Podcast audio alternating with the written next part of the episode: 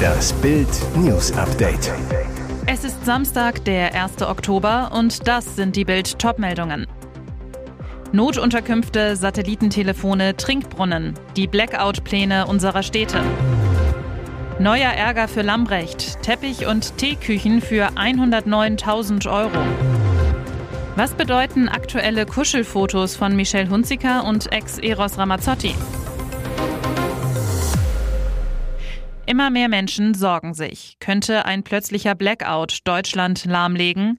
Während einige Fachleute beruhigen, befürchten andere düstere Szenarien für unser Land, falls der Strom im Winter ausfallen sollte. Fakt ist, ein bundesweiter Blackout als Worst Case gilt als extrem unwahrscheinlich. Bislang warnten Experten überwiegend vor regionalen Stromausfällen. Trotzdem ist die Frage der Stunde, wie bereiten sich große Städte oder kleine Dörfer darauf vor? Was raten die Behörden? Bild nennt einige Beispiele. Die Stadt Potsdam bereitet Notfallhallen vor. Vier Sporthallen in verschiedenen Teilen der Stadt sind als Anlaufpunkte bei Stromausfällen vorgesehen. Dort soll die Versorgung zum Beispiel über Notstromaggregate sichergestellt werden. Auch mit Kliniken und Einrichtungen im Sozial- und Pflegebereich würden Notfallpläne abgestimmt.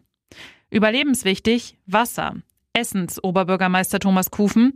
Wir haben nachgeschaut, wo es in der Stadt Trinkbrunnen gibt.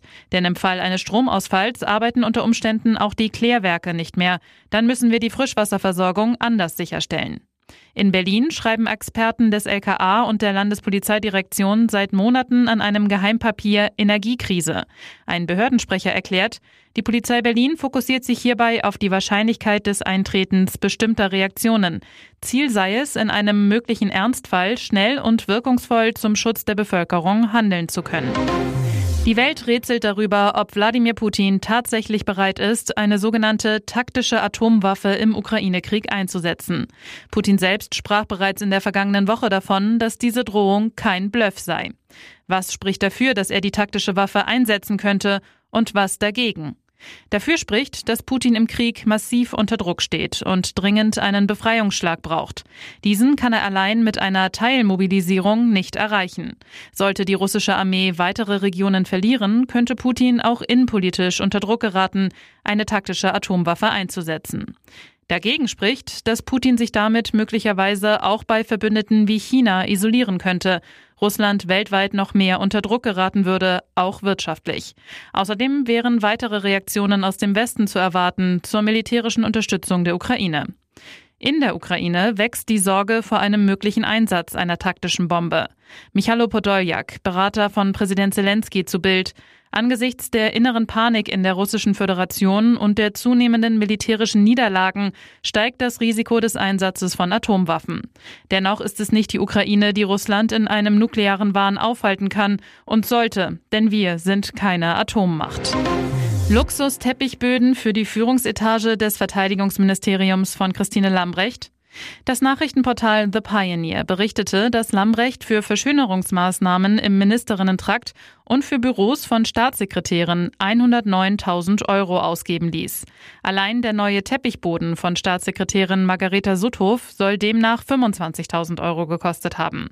Das Verteidigungsministerium erklärte auf Anfrage, die Teppiche seien zuletzt 2001 erneuert worden. Außerdem seien in der Gesamtsumme von 109.000 Euro auch die Kosten für sechs neue Teeküchen für Staatssekretäre und Generäle enthalten.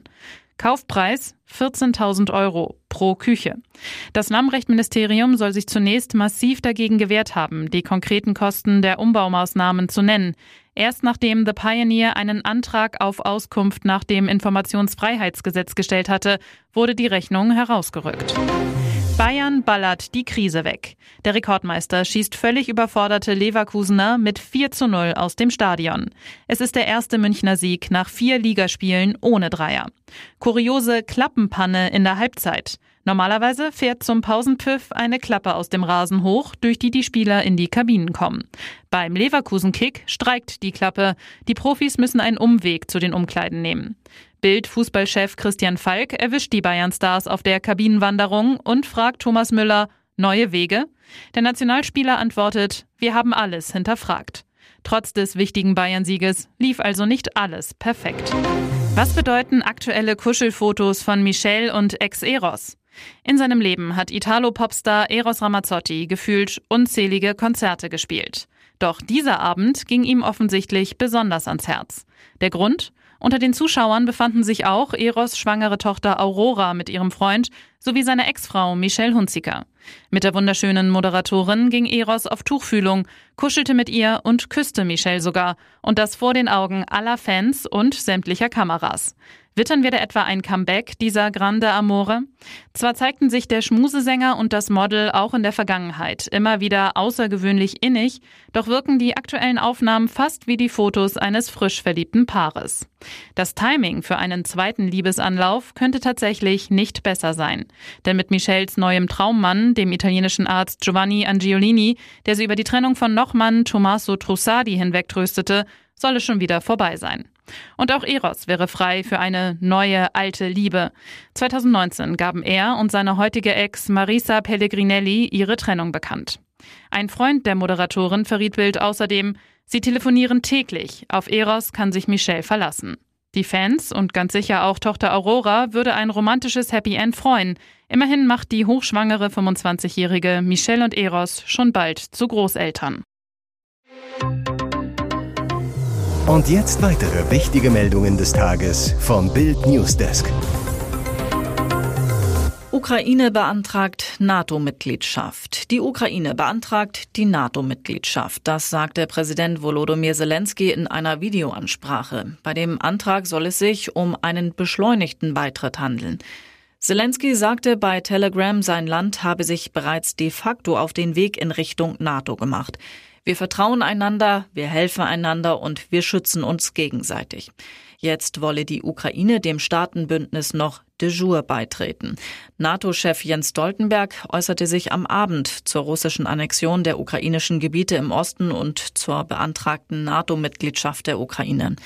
Es handelt sich um ukrainisches Land, genau wie die Krim ebenfalls ukrainisches Land ist, sagte Stoltenberg. Der russische Krieg bleibe ein brutaler Krieg der Aggression. Die NATO stehe geschlossen hinter der Ukraine. Die Tür zu einer Mitgliedschaft stehe weiterhin offen und man respektiere das Recht der Ukrainer, ihre Partner frei auszuwählen. Der Fokus der NATO liege aktuell darauf, unmittelbare Hilfe zu leisten, so Stoltenberg in Brüssel. Corona und Grippewellen befürchtet, wer in diesem Herbst beide Impfungen braucht. Die Corona-Herbstwelle rollt an. Wirft man einen Blick auf das aktuelle Infektionsgeschehen, zeichnet sich ein klares Bild ab. Die Fallzahlen steigen. Momentan liegt die 7-Tage-Inzidenz bei 466. Gestern lag sie bei 410. Vor einer Woche noch bei 281. Aber nicht nur höhere Inzidenzen bereiten Experten Sorge, auch die Grippesaison naht. Die Befürchtung, sie könnte so hart ausfallen wie lange nicht mehr. Doch was bedeutet das? Welchen Impfstatus brauchen wir eigentlich in den nächsten Monaten? Wer benötigt eine vierte Corona-Impfung? Die Ständige Impfkommission empfiehlt den zweiten Booster derzeit nur für Personen, die entweder über 60 Jahre alt sind oder aufgrund einer Vorerkrankung zu einer Risikogruppe gehören. Auch medizinisches Personal und Angestellte in Pflegeeinrichtungen sollten sich ein viertes Mal impfen lassen. Allerdings frühestens sechs Monate nach dem ersten Booster. Wer braucht jetzt auch die Grippeimpfung? Die STIKO empfiehlt die Grippeimpfung den gleichen Personen, die sich auch den zweiten Booster besorgen sollten. Heißt, Personen ab 60 Jahren, immungeschwächten Menschen, medizinischem und pflegendem Personal sowie Bewohnern von Alten- und Pflegeheimen. Täter in NRW auf der Flucht, Mann in Café erschossen. Gegen 11.30 Uhr wurde die Polizei gerufen. Der Grund, es fielen Schüsse in einem Café. Ein Mann wurde schwer verletzt, kam in ein Krankenhaus. Wenig später teilt die Polizei gegenüber Bild mit, das Opfer ist tot. Nach dem Schützen wird derzeit gefahndet. Der Tatverdächtige ist laut Polizei auf der Flucht. Bei dem Opfer handelt es sich um einen Türken. Nähere Details zu den Hintergründen der Tat sind noch unbekannt. Einen Rockerbezug gibt es laut Polizei nicht. Die Ermittlungen würden eher in Richtung einer privaten Auseinandersetzung gehen. Die Ermittler sicherten in dem Café Spuren, untersuchten auch einen davor geparkten Mietwagen. Was den Formel-1-Teams jetzt droht, Betrugsvorwürfe gegen Red Bull und Aston Martin. Half Red Bull beim WM-Titel illegal nach? 2021 wurde Max Verstappen nach einem denkwürdigen Saisonfinale erstmals Weltmeister. Doch nun wird ein schlimmer Verdacht laut, sein Team soll in der vergangenen Saison betrogen haben. Das berichtet jedenfalls das renommierte Fachmagazin Automotor Sport. Red Bull soll neben Aston Martin in der vergangenen Formel 1 Saison die vorgeschriebene Kostengrenze überschritten haben. Dies sei das Ergebnis einer Kostendeckelüberprüfung des Motorsport-Weltverbandes FIA. Ein Rennstall soll das Budget sogar sehr deutlich überschritten haben, wie das Magazin berichtet. In der vergangenen Saison betrug der Kostendeckel 148,6 Millionen US-Dollar. So soll mehr Chancengleichheit geschaffen werden. Die FIA wollte die Vorwürfe bislang nicht offiziell bestätigen. Und was sagt Red Bull? Laut Motorsportboss Dr. Helmut Marko mache man sich momentan keine großen Sorgen. Bei schweren Vergehen sind laut Automotorsport härtere Strafen bis hin zu einem nachträglichen Punktabzug denkbar.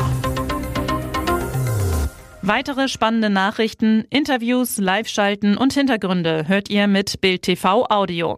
Unser Fernsehsignal gibt es als Stream zum Hören über TuneIn und die TuneIn-App auf mehr als 200 Plattformen, Smart Speakern und vernetzten Geräten.